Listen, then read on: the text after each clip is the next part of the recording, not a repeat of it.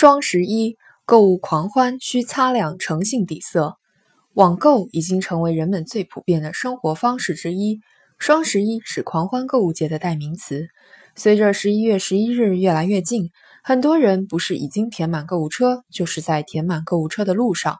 然而，除了电商营造用户参与的热烈气氛，人们更关心商品的性价比。也可以说，购物狂欢的过程是考验电商平台和店家诚信经营的过程。情况并没有很糟糕，也没有更乐观。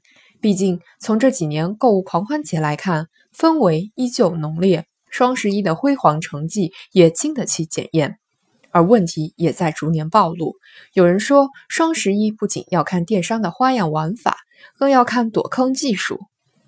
总体而言，诸如以次充好、鱼目混珠、先涨后降、虚假打折、虚假促销、骗取信息、预付定金、霸王条款、钓鱼骗局、防不胜防等购物陷阱，一方面在提醒用户不能盲目选购、冲动消费；另一方面在警示电商不能打擦边球、玩阴损招。从正反两个角度看，高品质、有诚意。能赢得客户，低品格小把戏容易输掉未来。电商诚信归根结底要以质取胜，既不是拼出来的，也不是炒出来的。就像刮起的那阵炒信歪风，通过自发的或专业的方式刷单刷新来误导消费者，进而会扰乱竞争秩序。近日，国家发改委等多部委邀请八家互联网公司签署反炒信信息共享协议书。就是一封各方主体向诚信宣誓、向不幸开战的前奏。这意味着诚信经营提升到了主管部门、电商平台、商家共同治理的议程上。最应该赢得是信用，最应该保障的是服务。这是中国经济发展中理应遵循的原则之一，电商经济亦然。